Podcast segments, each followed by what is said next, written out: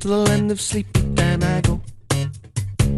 I'm gonna take my shoes up the door. I'm gonna go where dreams like rivers flow. Whoa, when the alarm goes off, I just won't know.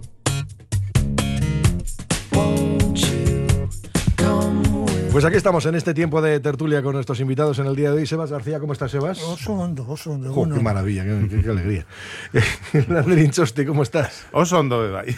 Vale, pues voy a invitar a los oyentes a ver si también están todos Esto encantados. Vizcaya y Ratia. Y casi, casi, casi. Bueno, casi, casi. Bueno, eh, voy a invitar a los oyentes a que participen con nosotros, a que nos vayan dejando sus comentarios en un día como, como el de hoy. ¿No? Y, para, hablar de algunas, de las cuestiones del, del día. ¿Por dónde queréis empezar? ¿Por la parte social, por la parte política? Porque hay de todo hoy, está todo entreverado. ¿no? Hombre, uno levanta la vista, mira lo que sucede, por ejemplo, en la política allí en, en Madrid y alucina en colores. ¿no? Alucina en colores ahora mismo pues con estrategias de comunicación que intentan diluir pues todo el escándalo que ha pasado en torno a ver, escándalo. No debería ser un escándalo el que un partido político hable con gente para intentar eh, organizarse. Pero sí, claro, al, al mismo tiempo que estás hablando, estás denostando a todos los que han hablado anteriormente porque no te parece bien, hablo del Partido Popular, pues es un desastre. Bueno, yo creo que había que matizar. No, no, si estoy matizando mucho. Yo creo que había, si que matizar, pienso- había que matizar todavía un poco más. Vale, vale. Quiero decir, vamos a ver. A mí, cuando el, el rey le encarga a Feijó que trate de buscar una mayoría, pues lo lógico, lo lógico, si tú haces una gestión correcta, es tienes que hablar con todos los partidos políticos que te pueden Me dar el voto. estupendo. Eso es. O sea, y no hacerlo sería una irresponsabilidad. O sea, no asumir el cargo que te da el rey para, para que te han dado las- los votos, porque el PP ganó las elecciones eh, en, en primera instancia. Entonces, a mí, a mí, yo que la gente haga un escándalo ahora y que haga un ruido porque el Partido Popular habló con ERC y con, y con Junts, me parece, me parece que es, es, es demencial, es, es, es distorsionar las cosas. El tema Yo te, yo te hago un matiz luego, ¿eh? bueno, Vale. bien, bien, bien, claro, porque esto te da la gana. Aquí estamos hablando en plan de igualdad. El tema es de qué hablaron. ¿De qué hablaron? Pero de eso no se están cargando, no se están cargando. O sea, no, no, Hombre, sí, sí, sí, ya hablaron, Vamos a ver. hablaron, hablaron de amnistía. Se, No, lo, pero- se lo pensó el Partido Popular durante 24 horas y lo rechazó, Bueno. pero hablaron de amnistía Bueno, claro, y, hablaron, y hablaron de indultos con condiciones. Claro. Condiciones que no se dieron y por eso no hay indultos. Pues es que, pero, pero- ¿qué pero- ocurre? Que es que el Partido Popular ha estado cargando las tintas contra todo el mundo que habla de amnistía, habla de indultos. No, no. Estaba hablando que se rompe España y luego encima reconoce en la conversación que es muy difícil probar una acusación de terrorismo contra Puigdemont cuando al mismo tiempo está alentando a jueces y demás a que hagan lo propio, a que hagan esas acusaciones, pues a mí es lo que me llama la atención. ¿Que tiene que hablar con todos? Claro que hay que hablar con todo el mundo. Hay que hablar con todo el mundo. Con todos. Vamos a ver, vamos a ver. Pero Ah, hombre, que, que en esa conversación se hablase de, de- ¿cómo se llama esto? de amnistía o de indultos, De etc. los indultos a mí me parece lógico. Me parece lógico. Sí, que se y a del mí- indulto. Y a mí también. con las condiciones que puso que, que- que se ponen. Que me parece el, bien. El, tema del indulto no está en hablar del indulto, sino en las condiciones que tú pones para el indulto. Pues- si las condiciones que ponen para el indulto es que venga Puigdemont a España, que sea juzgado en España, que sea condenado y que después hablaremos del indulto, a mí eso me parece un planteamiento correcto. Que yo no, si no voy a parece criticarlo. correcto. O sea, Eso no voy a criticar lo que decir, plantea. Decir criticar al PP porque hablase de indultos en esas, en, con- condiciones con, con, con, Puigdemont, no, a, mí, a mí me parece... No, lo, que, lo único que se puede criticar, porque tú puedes poner un indulto con condiciones. Yo lo que critico es que ellos han denostado a todo el mundo que ha hablado de indultos y han dicho que con eso se rompe España y no sé cuántas cosas más han dicho. Unas barbaridades terribles. ¿Qué ocurre? Pues que depende. Si no sabemos, indultos primero no se van a dar, va a haber una ley de amnistía y que el, el Partido Popular lo ha no- rechazado porque cree que es él cree que es inconstitucional, cosa que solamente puede decir el tribunal correspondiente. No se va a hablar del indulto, por- no más. se va a hablar del indulto porque se va a hablar de amnistía, que es mucho No, más. porque no, pero es que el Bueno, indulto, pues, el bueno. indulto es para uno. Y aquí estamos hablando de que tienen que hacer un indulto para 1500 Pero será para 1500. o para más, vete a saber. Bueno, sí, que nos hemos leído y yo, que están jurídicamente, si jurídicamente son conceptos distintos, el indulto y la amnistía habla que trata Sí, sí. distinto. Que, que, que, que Junts, le plantease al PP hablar de la amnistía y que este se tomase 24 horas para pensar, bueno, a mí no me parece tampoco. A mí que es tampoco, un, eso me parece un- mal. Un escándalo.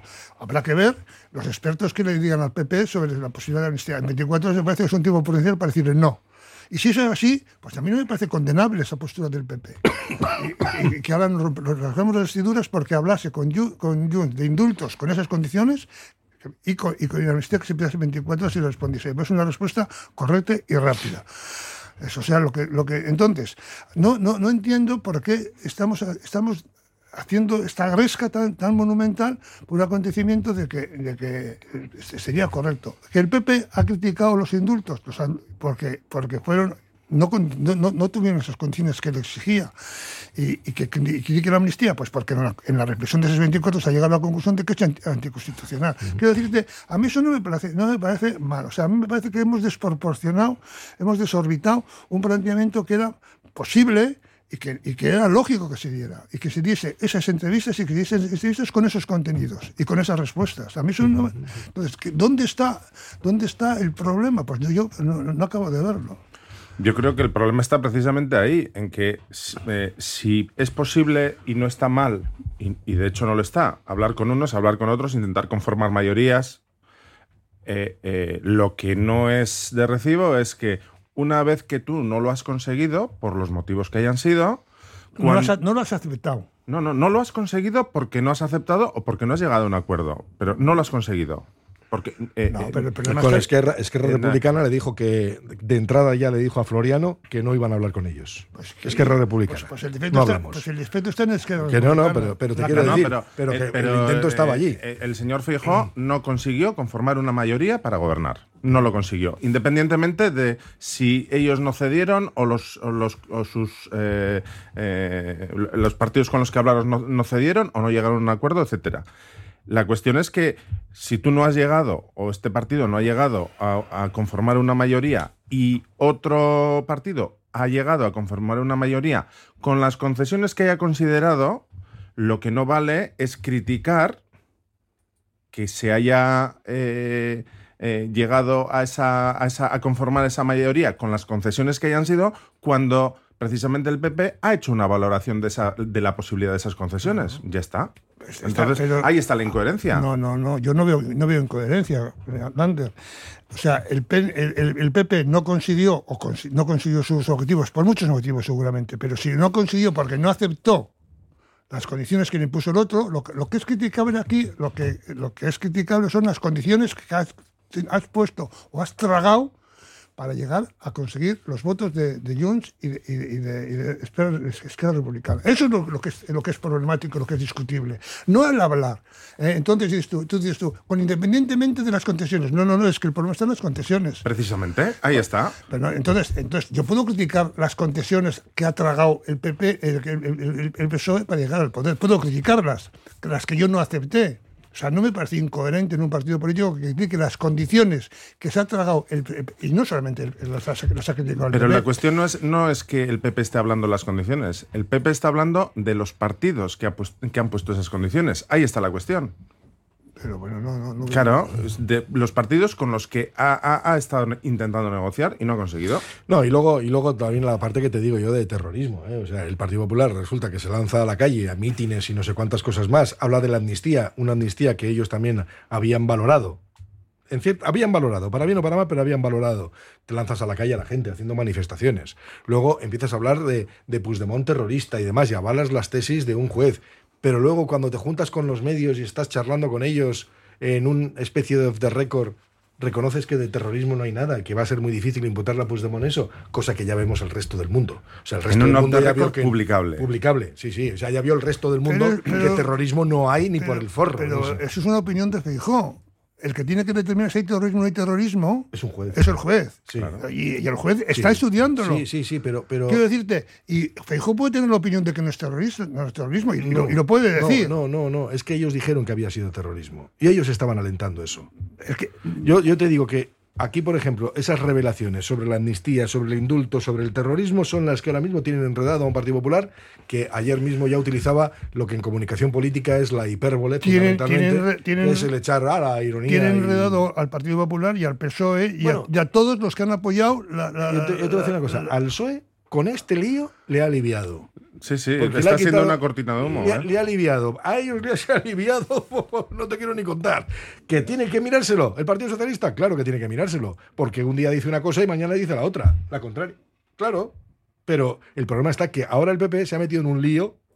Y no voy a decir las. Y yo creo que esto no tiene efecto en las elecciones gallegas. ¿eh? Ningún, ningún efecto. O sea, esto de la- en Galicia les importa un bledo la amnistía, los indultos y cualquier cosa. A los votantes, quiero decir. ¿eh? La impresión que tengo. Es una impresión. Pero en cualquier caso, sí que eh, una vez más se constata que eh, en el Partido Popular tienen una crisis institucional gorda, una crisis de liderazgo y, y en este caso además un- un- grandes dificultades para gestionar la comunicación de lo que ellos quieren comunicar. No, yo creo, yo no, yo no me parece, no me parece que eso es, eso es tan, tan, tan, No, tan, tan- lo- tan evidente. La crisis de liderazgo, no, o sea, tam- también, también el, el PSOE tiene, tiene críticas profundísimas internas. Claro. Es- y, na- y nadie, y, nadie, y nadie se rompe las vestiduras. O sea, nadie se rompe porque Paje critica abiertamente sí, sí. A, a- a- a Sánchez, nadie se rompe las vestiduras. O sea, que yo no veo tampoco una crisis de liderazgo. Otra cosa es que Feijóo me parezca un buen líder o un mal líder, que no lo, no lo voy a manifestarme aquí porque no lo he Bueno, pensado. pero de todas formas, de todas formas, luego el Partido Popular tiene un problema, es que acaba de granjearse la enemistad de 16 medios de comunicación. 16 medios de comunicación que publicaron todos lo que publicaron y luego resulta que han intentado, no, que no se habló de eso, porque han estado Tellado y la etcétera, han estado otra vez intentando echar arena sobre el asunto. Bueno, yo Dices, sobre, hombre, por sobre- favor. sobre el, la- el posicionamiento de los medios de comunicación también tengo mis, mis reticencias. Sí, sí, sí, pero te quiero decir que en ese sea, caso fueron 16 los que no publicaron sé lo que si- oyeron, lo que les contaron. No, lo que oyeron, Lo que la les versión contaron. que ellos dieron de lo que oyeron. Que los 16 dijeron lo mismo, ¿eh? Bien, bien, bien. Bien, bien. Dijeron lo mismo. O sea, Sí. hoy en este momento no te puedes fiar demasiado, demasiado de lo que... Ya, bueno, ni ahora ni hace mucho tiempo.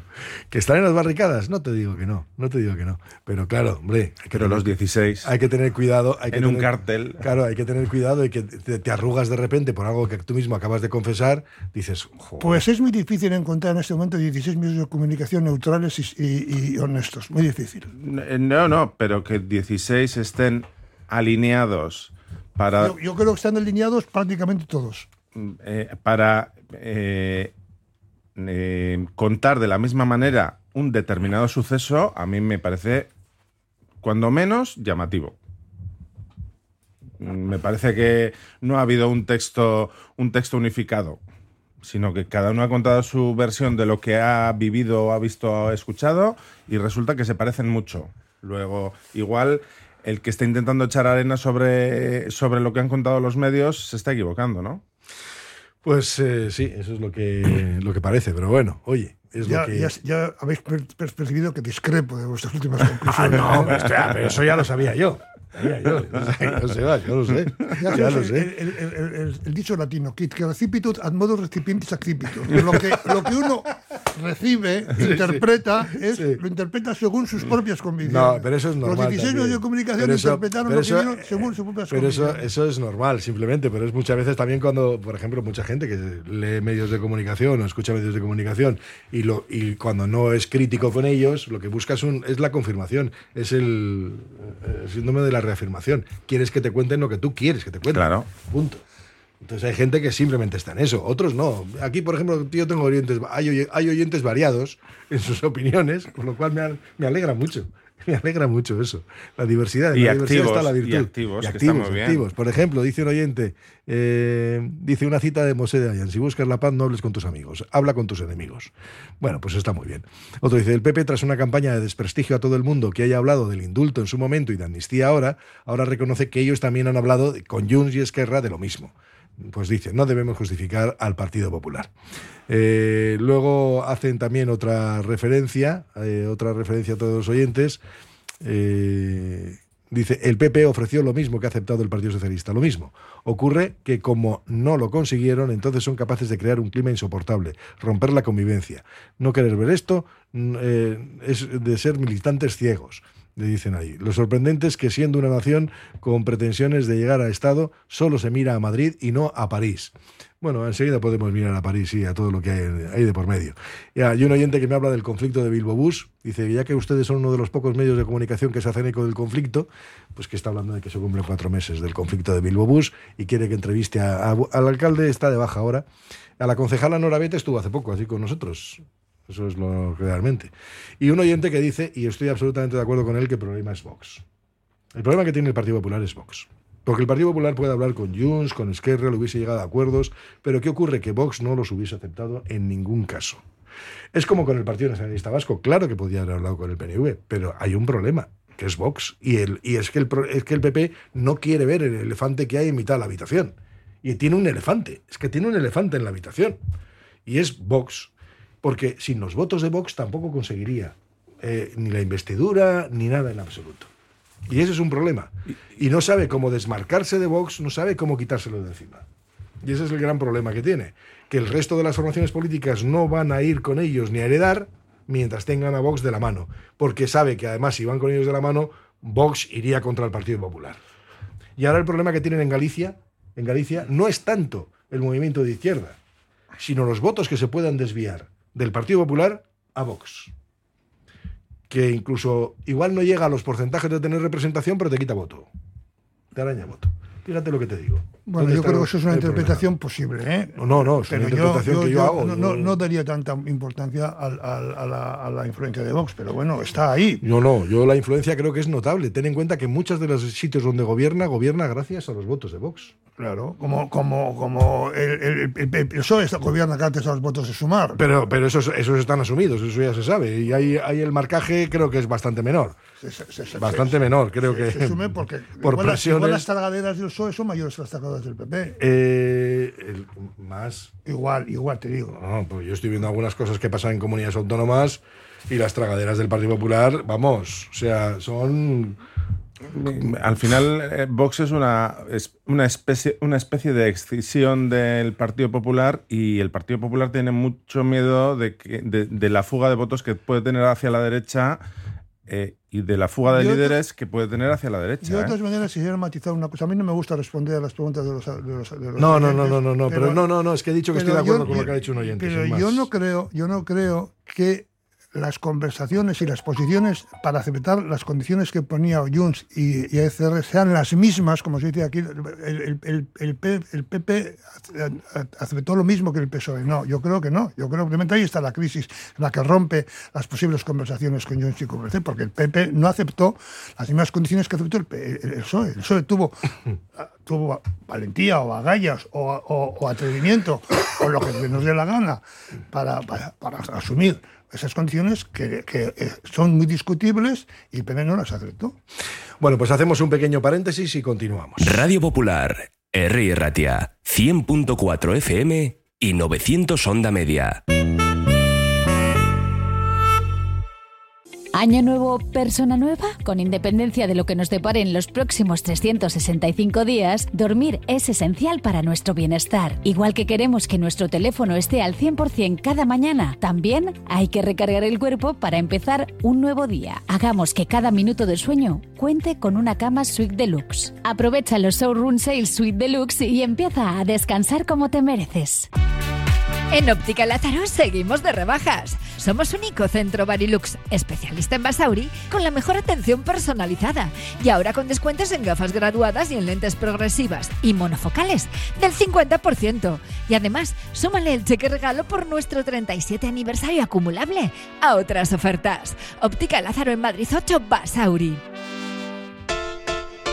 Cada vez tengo más visitas en la web. Ayer me entró el primer pedido por Instagram. Ahora tengo ordenada mi base de datos de clientes y puedo enviarles mis ofertas. He conseguido salir en los primeros puestos de Google. He averiguado por qué apenas tenía ventas en mi web y ya me lo han arreglado. Euscommerce, el programa de transformación digital del Departamento de Turismo, Comercio y Consumo del Gobierno Vasco, gestionado por las cámaras de comercio vascas. Nueva gerencia en el restaurante Hotel Ortuella. Deleítate con nuestro menú del día, chuleta, pescado o alubiada. Perfecto para eventos y cumpleaños. Ven y celebra con nosotros. Encuéntranos en el Polígono Granada en Ortuella. Restaurante Hotel Ortuella. Disfruta tu menú diario. Reservas en el 94 664 0443. Anchoas rollo de Bermeo elabora artesanalmente anchoa del Cantábrico en aceite de oliva, exquisita en cuanto a buquet, aroma y sal. Pide anchoas rollo y boquerón rollo en vinagre en la web anchoasdebermeo.com y también en tiendas gourmet del Gran Bilbao. De lo bueno lo mejor, anchoas rollo de Bermeo.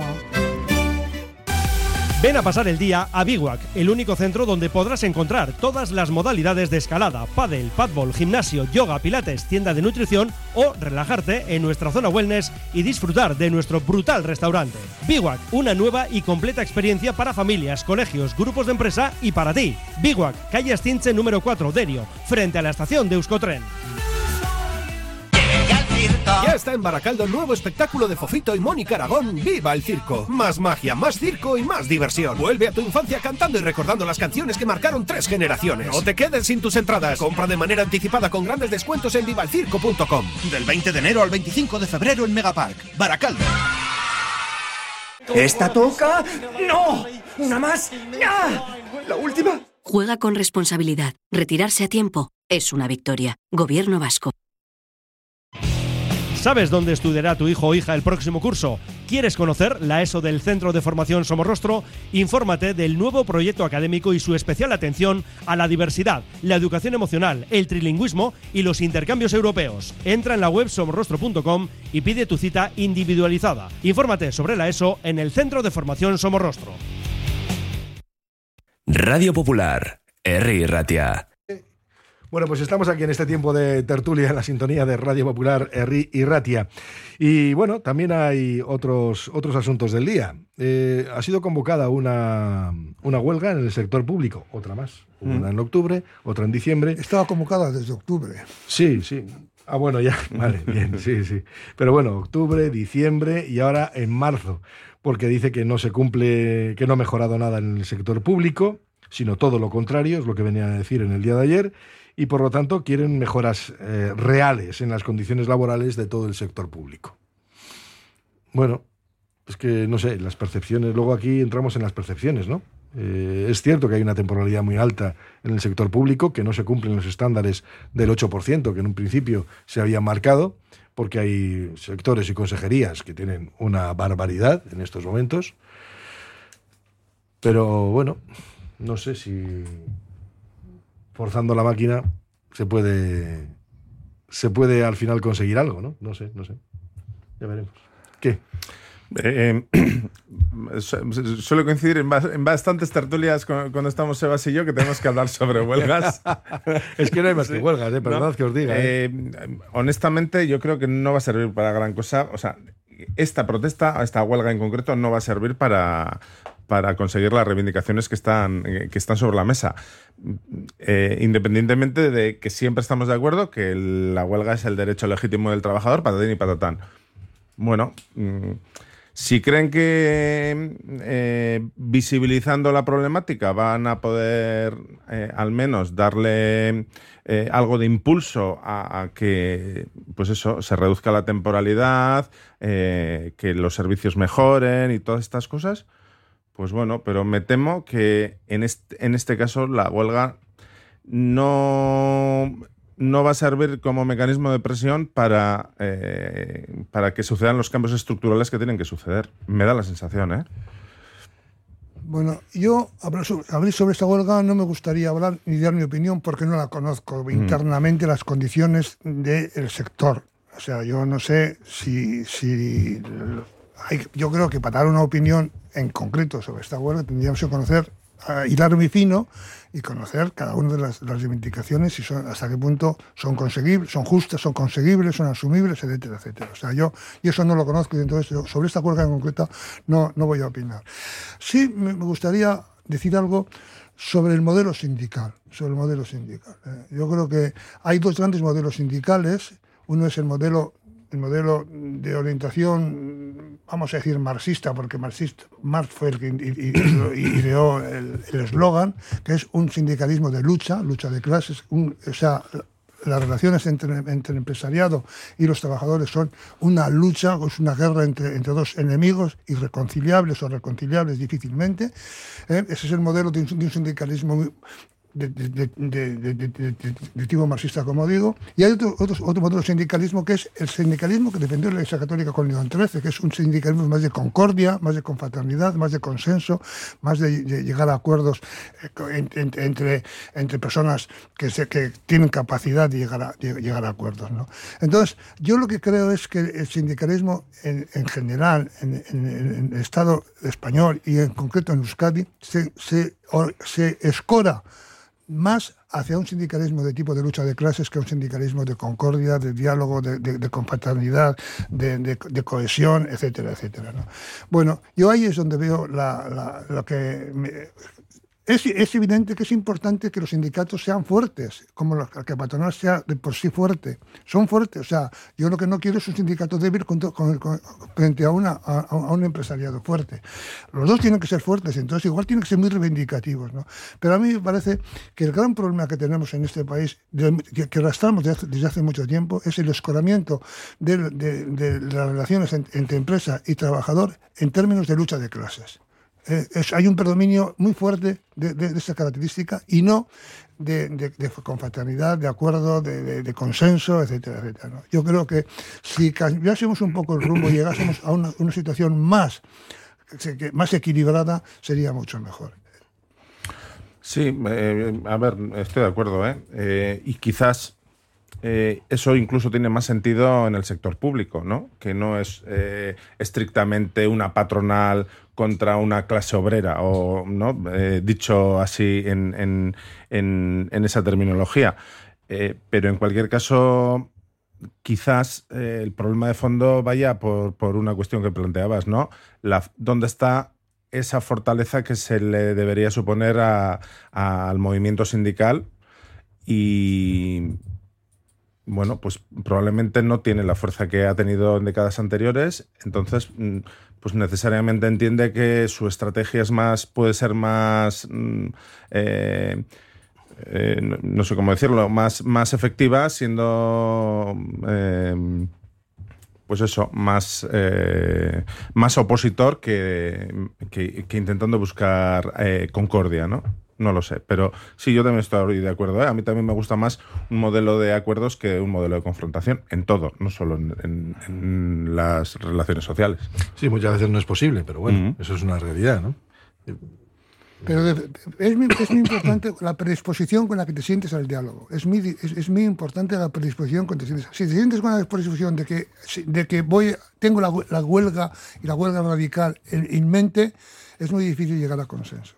Mientras que si tienes en, en- en mente eh, la, voluntad de, intentar llegar a consensos positivos, bueno, pues yo creo que A mí, ¿sabes lo, ¿sabes lo que me llama? Siempre me ha llamado la atención, ya sé que es una, una puerilidad, ¿no? Lo analizo como, una, como si fuera algo muy pueril, pero digo, eh, todas las huelgas, todas las huelgas al final tienen una resolución en consenso. Porque nadie es capaz de aguantar eternamente. Por mucha caja de resistencia que tenga un sindicato o por mucha cerrazón que tenga una patronal. Y digo, ¿y no se podían haber puesto de acuerdo antes? Para evitarse tanto sufrimiento y tanta pérdida y desgaste.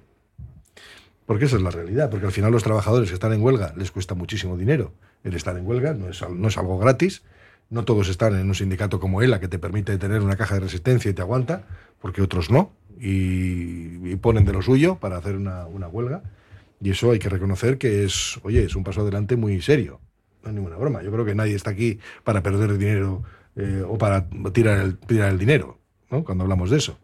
Y al final, es que, por ejemplo, es que estoy pensando en el, en el oyente que mandaba lo de los autobuses, ¿no? Esta mañana. Cuatro meses de huelga en, la, en los autobuses. A los que están en la huelga les ha costado dinero. Horas que habrán perdido, etcétera, que luego llegarán las nóminas y llegan los restos. Y cuando te quitan, es que te quitan el día de huelga, más luego todos los porcentajes de todo. Y dices, oye, ¿sabes lo que he perdido este mes con esto? Claro, pero tienes que presionar porque si no tus condiciones no mejoran. Acabarán mejorando. El ayuntamiento dice que no puede, que está con las manos eh, atadas porque hay un contrato firmado ya con el tiempo, pero claro, ahí no se cuentan los picos que ha habido en el IPC ni nada en absoluto. Claro, dices, ¿cómo solucionas el problema? Sería ilegal, decía aquí el otro día la concejala. Sería ilegal entrar en, en una reconfiguración del contrato sin más ni más. Estaban buscando soluciones. Las van a encontrar, claro que las van a encontrar. Pero el problema está en que... En el mientras tanto. En el mientras tanto. claro. mientras tanto. Que hay que seguir viviendo. Claro. Es que, claro. Es que hay que seguir viviendo. Yo es que en- yo, yo tengo mucho respeto a los que hacen las huelgas, primero porque se juegan su dinero y, y- y y a nadie le gusta esto.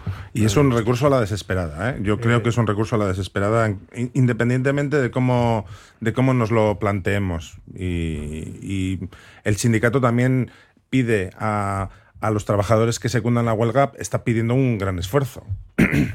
creo que hay también el sindicato, eh, los sindicatos, o, o, eh, sí, el conjunto de los sindicatos, también tienen que eh, calibrar muy bien hasta dónde pueden pedir a los trabajadores otra huelga más, otra huelga más, otra huelga Sí, más. Y luego, y luego, pero también, también los empresarios, por ejemplo, o las patronales, deberían ser conscientes de que no pueden obviar algunos elementos fundamentales. Cuando se habla de un convenio, por ejemplo, si las subidas son razonables o las pretensiones son razonables, creo que hay que hacer mucho más esfuerzo por acercarse.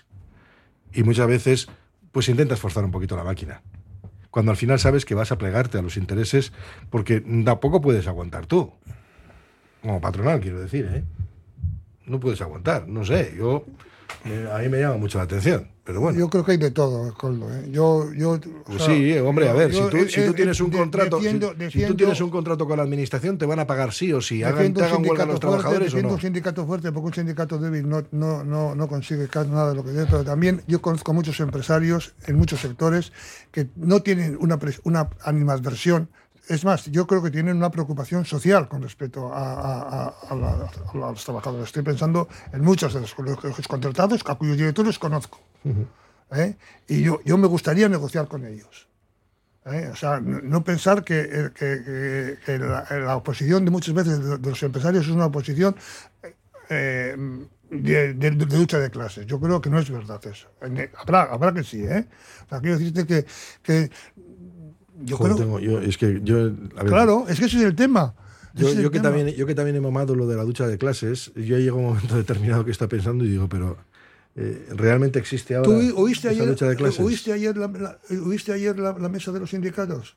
No, no, no he podido Vuelve- enter- enterar, no he podido. a He oírla, cogido- vuelve a- he cogido- vuelve- he cogido una parte. Vuelve a- a oírla y, verá- ver, y verás cómo la los- mayoría de los conceptos están, son interpretables perfectamente desde, la- desde el modelo de lucha de clases. Sí, que sí, que no te digo que no sean interpretables y que, y que muchas veces se utilizan esas argumentaciones. Otra cosa es que yo me pongo en la realidad social y en la realidad social digo ya que esa lucha de clases que había antes y que se manifestaba claramente, cada vez se ha diluido más, las fronteras se han diluido. Se han diluido. Si incluso gente que está en precario no se reconoce ni siquiera obrero ya. O sea, no se reconoce en ese, en ese papel. Y ahora resulta que los de la clase media se reconocen casi ricos. Y dices, pero bueno, pero oye, ¿somos tontos o qué nos pasa? Pero yo creo que el concepto de clases hoy en, en el siglo, Hay un concepto en el- de clases en el siglo. XXI no es, Es no es, no es no, el, no claro, no concepto. no es el marxista, pues eso ya estaba. Eso es lo que digo yo, que no es una concepción marxista. pero sí que se mantiene el modelo de confrontación radical. Claro, pero eso, a ver, pero eso es la misma discusión, por ejemplo, que, eh, que es, opinable. ¿eh? Es cuando muchas veces te dicen, a ver, los empresarios generan empleo. Y dices, ¿cómo que son los creadores de empleo? No, no, no. Los empresarios necesitan trabajadores. Y generan empleo también. Las Necesitan, pero es que el concepto está en cómo, Claro, te lo- pues en, es cómo te- por- en qué, en qué plano te lo pones. Claro. Desde, oye, no, generosamente yo genero empleo, a decir, no, es que si no, cre- si no, te- si necesito trabajadores y si no vienen, me como con patata en mi empresa porque no me trabaja nadie. Por eso es que esa relación tiene que ser una relación de, Pues de es una relación de consenso. Por eso, pero te quiero decir que es la perspectiva en la que te pongas. de confraternidad. Es lo mismo que la lucha de clases, depende de la perspectiva. Claro, por, por eso son los dos modelos. esos son los dos modelos. Es depende de la perspectiva. Claro. Claro, yo muchas veces, porque al final, yo digo, ¿quién genera, quién genera empleo? El empleo lo genera el contexto.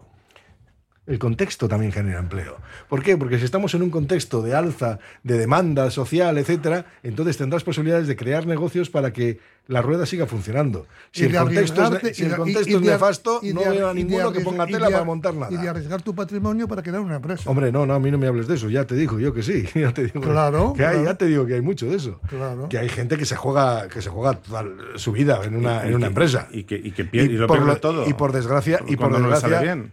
es que cuando hablamos de empresarios hablamos de, parece que estamos hablando todos de Amancio Ortega. A mí Amancio Ortega es que ya me, eso me ha superado.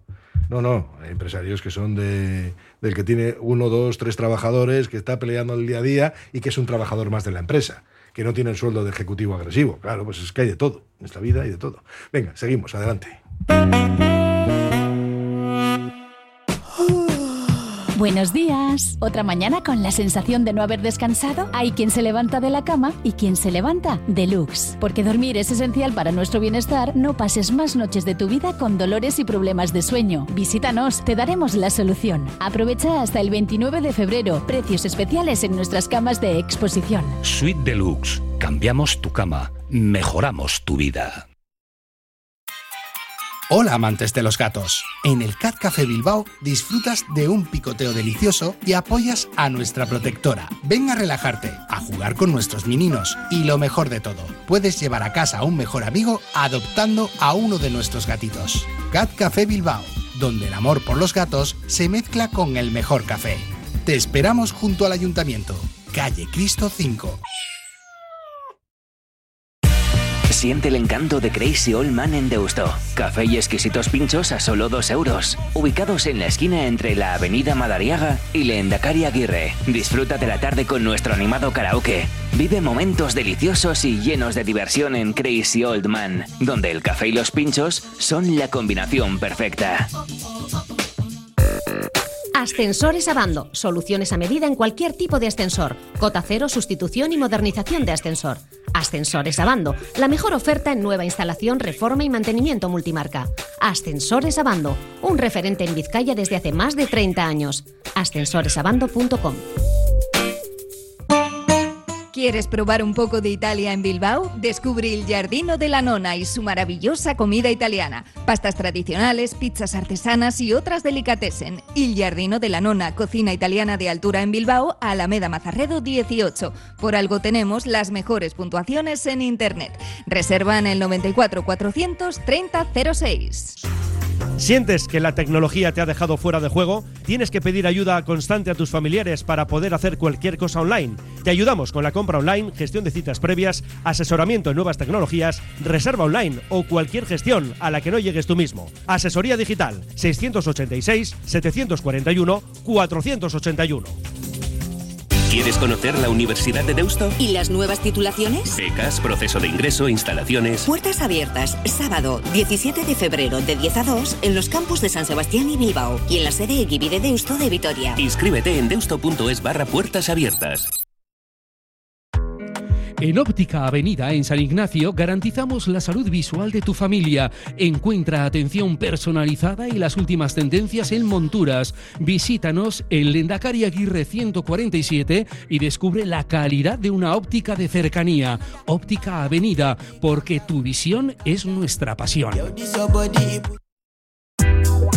Descubre la Rañasubi en Algorta, Guecho. Nuestro centro de educación infantil y primaria te ofrece un ambiente familiar en un entorno pequeño y acogedor. Somos del modelo A con el castellano como lengua vehicular. Visítanos en laranasubi.eus o llámanos al 944-910-485 y solicítanos una visita personalizada.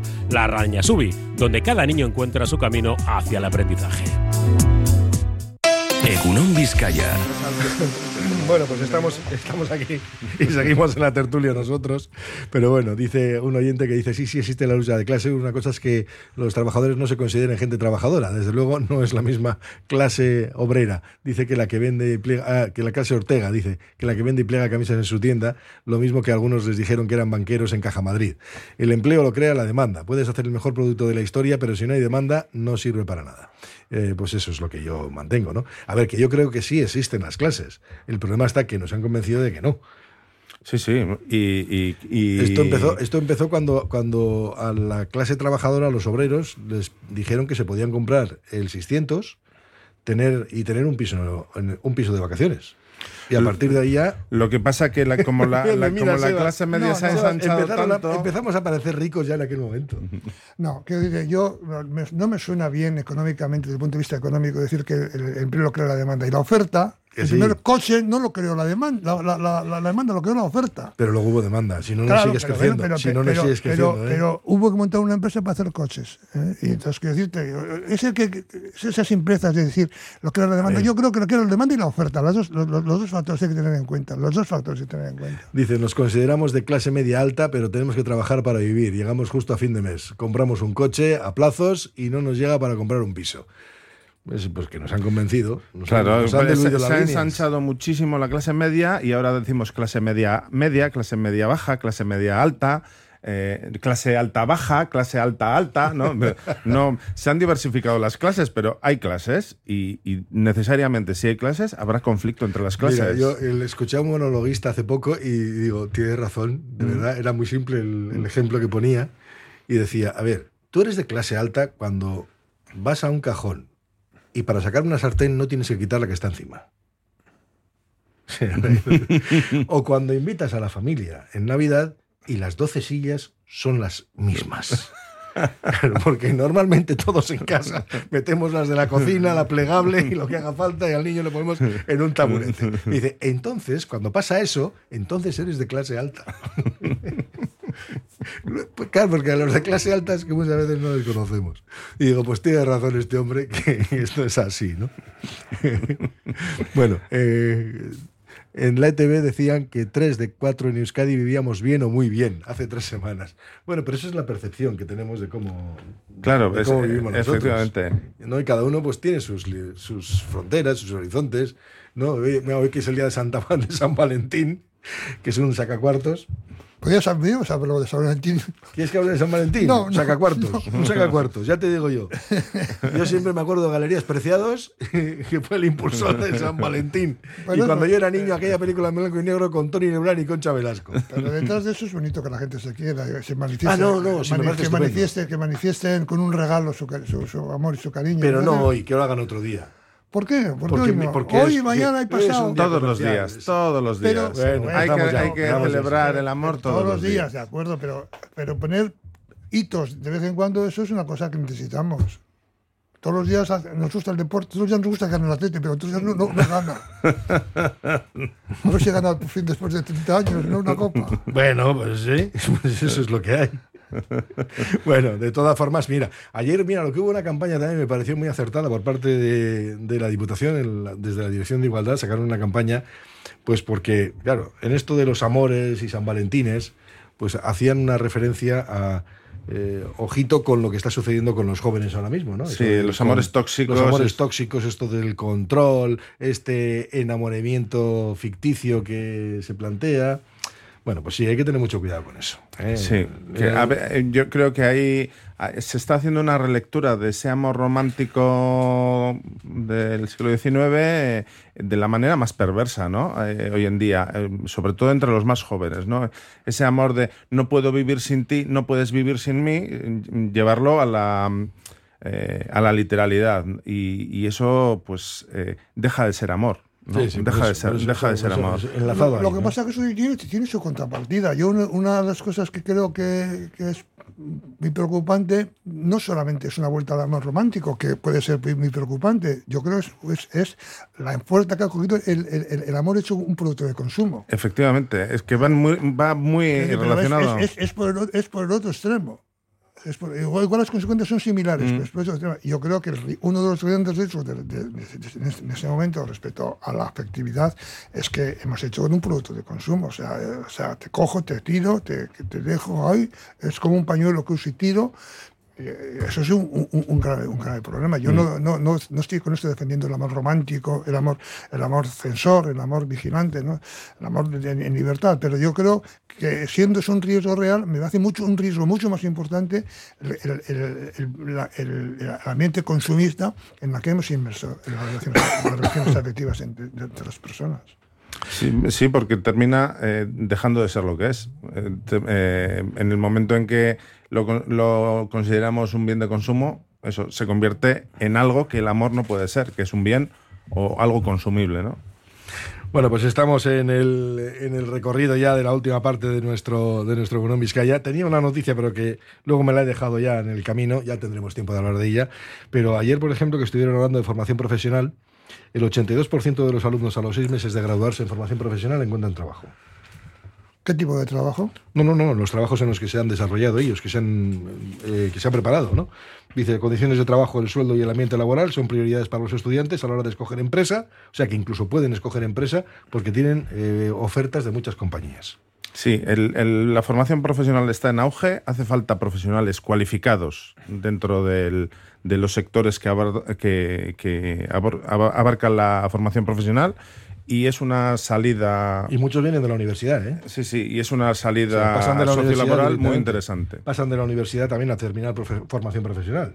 Y, Lo mismo y- que y de también, formación profesional eso pasa es, y el camino a la inversa cada vez está to- tomando más fuerza también, ¿eh? Sí, porque hay ciclos superiores que te permiten luego el El acceso, a la directo, a la- a la exactamente, sí. Con lo cual, estamos, estamos, lo que se ha denostado en muchas ocasiones, se denostó la formación profesional, pues al final es que es un recurso necesario, útil y fundamental. Y la formación profesional está evolucionando a unos niveles de tecnificación, y de especialización y de, eso, y de preparación eh, francamente eh, nada desdeñables y muy equiparables a lo que se está haciendo en Europa, incluso siendo punta de lanza en, en- en muchas cosas como las metodologías innovadoras. Ujú. Sí, sí. No, pero me, me llama la atención no la cantidad, porque hablamos de un 82% y dices, hombre, y en seis meses además, ¿eh? O sea, hombre, lógicamente se tienen que preparar, pero es que hay muchos sectores que están demandando personal cualificado. Y los modelos duales A están me- dando muy buen A resultado. mí me cuesta, me cuesta, por ejemplo, que sé que hay un programa en Diputación que lo hace con algunos clústeres y demás, donde hay clústeres que están preparando a la gente para eh, gente que viene de muchos sectores distintos, que además les dan cursos, los preparan. Ya no te voy a decir ya una formación profesional reglada con eh, varios años, no, no, no, sino cursos de formación profesional porque soldadores no hay. Y están ahora mismo generando eh, precisamente gente que no venía de allí, pues a través de varios meses de preparación, pues para prepararles como soldadores y están encontrando trabajo. Pasa que la- los, los profesionales hace años, hace muchos años, eran a través de los aprendices que las propias empresas cogían a los, a, la- a la- a- a los Sí, hijos. pero aquello, aquello, aquello lo olvidamos. Ese, sí. ese modelo eh, funcionaba. Ese, a ese modelo un poco quiere asemejarse la formación dual, tanto en la formación profesional como en la universidad. Aprender en el, en el propio sitio, apar- aparte de lo académico, vamos a decir, dedicar más tiempo a aprender de los que saben, ¿no? de los que lo hacen a diario. Y está dando muy buenos resultados y de hecho los números que hemos estado, que, hemos estado estudiando estas últimas semanas, eh, la FP Dual tiene incluso mayor tasa de empleabilidad que, la FP eh, convencional, precisamente porque las empresas que han tenido en dualidad a esos alumnos ya les han testado, ya les han tenido como aprendices. Este me funciona y lo voy a incorporar a la plantilla. No, no, y hay de eso Mm. cada vez más, ¿eh? Mm. Y cada vez más. Bueno, pues afortunadamente estas son buenas noticias, hablaremos también. ¿No visto? Buenas noticias, hemos sacado una buena noticia. Y también hemos hablado del amor, que es una buena Ah, noticia. bueno, también, también está- ah, es verdad, es verdad. bueno, pues Lander Inchausti y Sebas García, que tengáis un buen día. A los oyentes les agradezco también el que nos hayan seguido comentando, como siempre, haciendo esta radio interactiva, con este enamoramiento que tenemos todos, unos a otros, así como si estuviéramos patrocinados por Interflora. Nosotros también aquí dedicamos flores a todos. Bueno, que nada, que mañana nos encontramos, ¿eh? Seguiremos también mandándonos flores, no pasa nada. Mañana, aunque no sea San Valentín. Eh, ahora las noticias de última hora, después Cristina Maestro con el Bunón Magazine. Agur, Viararte, sed felices o intentadlo por lo menos.